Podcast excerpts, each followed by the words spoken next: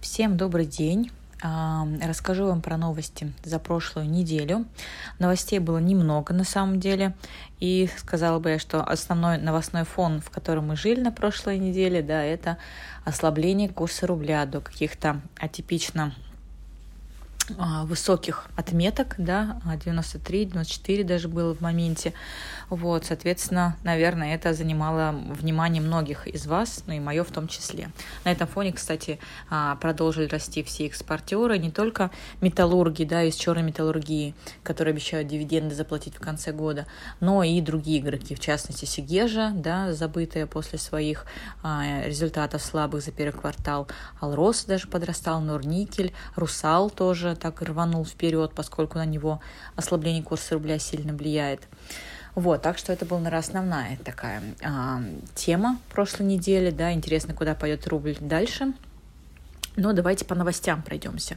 Итак, что было? Да, а, Мосбиржа и СПБ биржа представили а, статистику по объемам торгов за июнь про это вам расскажу. Далее была статистика по объему перевозок а, по железной дороге в июне тоже у Росстата. А, эти новости больше влияют на Global Trans, конечно. Далее расскажу про поправки а, к законопроекту о налогообложении нефтяной отрасли, которые были во втором чтении Госдумы приняты. Это для всего нефтегазового сектора важно, безусловно. Затем расскажу вам про то, что Япония вывела из-под санкций ряд своих проектов, ну не своих, а проектов, где она а, имеет какую-то долю. Эта новость больше для Новотека имеет значение. А, и последнее, расскажу вам немножко про Сбер, о том, как он а, закрыл сделку продажи своих европейских активов. Итак, давайте обо всем по порядку. Сначала давайте про Мосбиржу и про СПБ биржу поговорим.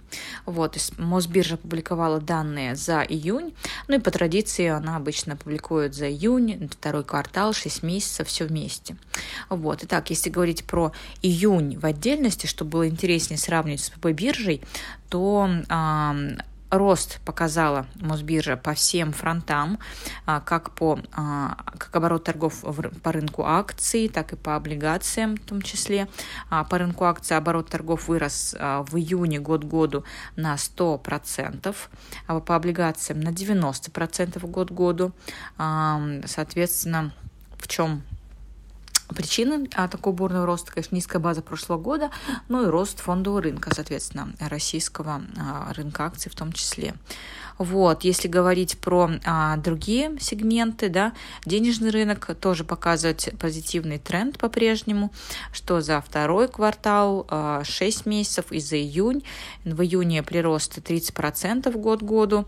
А, если мы говорим про рынок а, деривативов, а, то здесь у нас год году тоже по порядка 30% рост э, показал, э, показали обороты.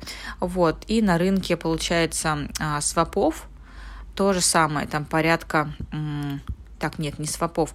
На валютном рынке а, спот и своп а, рост год году в июне плюс сколько там плюс 30% тоже. Ну, примерно, да, все по 30% в этих сегментах. То есть, в принципе, динамика сильная. Даже, я бы сказала, аналитики стали, ну, либо подтверждать свою рекомендацию покупать, либо а, повышать ее, говорить, что они ждут более сильных результатов от Мосбиржи в текущем году. В принципе, вполне может быть, вполне может быть, но на самом деле стоит на недешево, и доходность у Мосбиржи невысокая, да, отталкиваясь от последних выплат, поэтому, ну, как бы решать вам. Да, СПБ биржа. Также опубликовался объемы торгов за июнь. Обычно она не объединяет их в квартал либо в полугодие. Это можно самим посчитать, конечно. Но в целом тренды как бы существенно отличаются от того, что показывает Мосбиржа. Мосбиржа последние там, полгода показывает а, такой серьезный рост в годовом выражении. У СПБ биржи ситуация похуже. А, в июне объем торгов а, у нее упал на 60% год году то есть э, у Мосбиржи, наоборот, в прошлом году была высокая база, особенно первое полугодие. Вот. И несмотря на то, что э, СП биржа по-прежнему все добавляет, добавляет новые инструменты э, гонконгские, да, эмитентов, которыми торгуют, но это не сильно помогает объему торгов. Вот.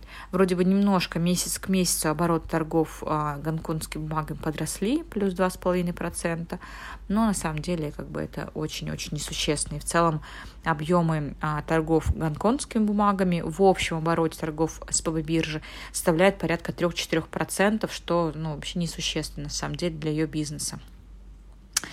Вот, это что касается отчетности.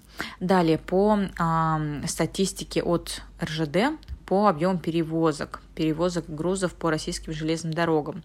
Итак, в июне значит, объем грузов перевезенных вырос на 1,4% год к году, и пассажира и грузооборот увеличился на 1,9%, почти на 2%. Соответственно, это такая позитивная новость в целом для Global Trans, да, в первую очередь, как такой основной публичный игрок, задействованный в этом секторе. Вот. Еще любопытно отметить, что а, наибольший рост именно погрузки а, в первом полугодии произошел в сегменте сегменте зерна. Интересно наблюдать, что ряд э, грузов э, в большей степени выросли, да, э, погрузка грузов э, в каких секторах меньше, э, но тем не менее общий тренд идет на, на рост. И а, также была статистика по, а, была информация по а, ставкам аренды полувагонов. Да, в июне ставки подросли на 5% месяц к месяцу. Сейчас это уже более 2700 рублей а, за полувагон в сутки. И, соответственно, дает нам основание ожидать, что второй квартал 2023 года и в целом первый полугодие 2023 года будут а, сопоставимы. Ну, точнее, скорее всего, будет послабее, чем первое полугодие прошлого года, но не сильно, что для а, Global Trans позитивно, и на этом фоне акции компании подрастали на этой неделе.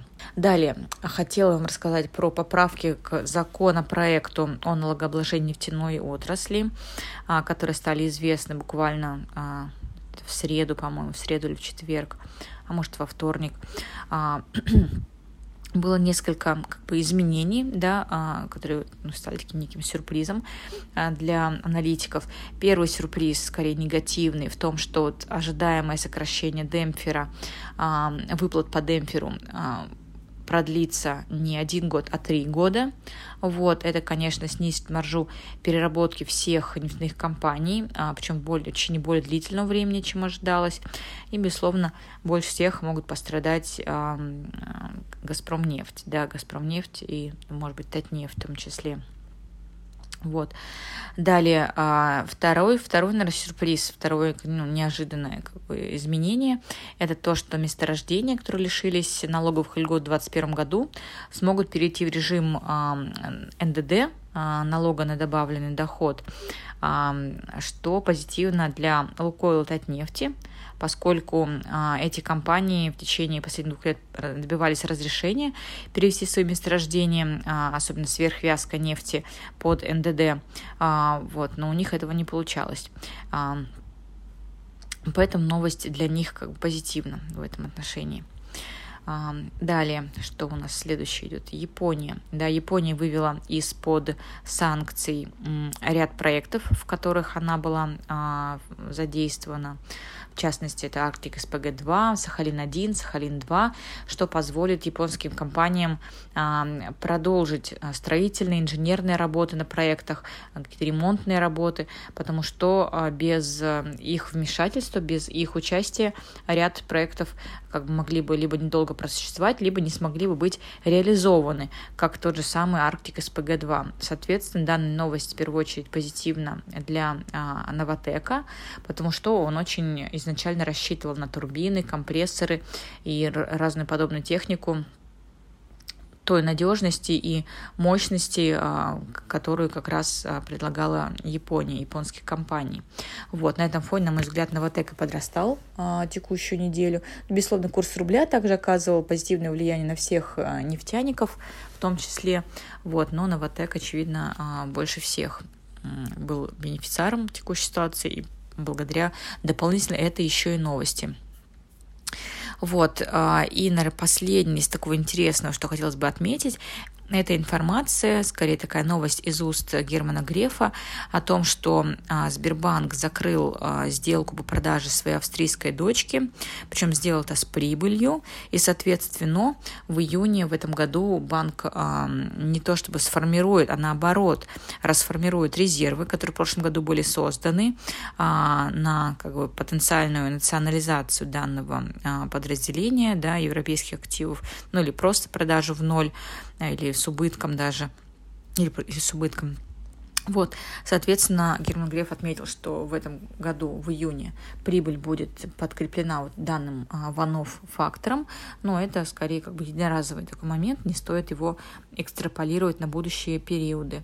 Соответственно, это может поддержать, на наш взгляд, а, уровень чистой прибыли всего за год, и он может даже приблизиться к какой-нибудь отметке там не 1,3, 1,4, может быть, даже будет 1,5 триллионов рублей, что может, безусловно, выразиться в дивиденды там 35 рублей, на что как бы очень много на самом деле.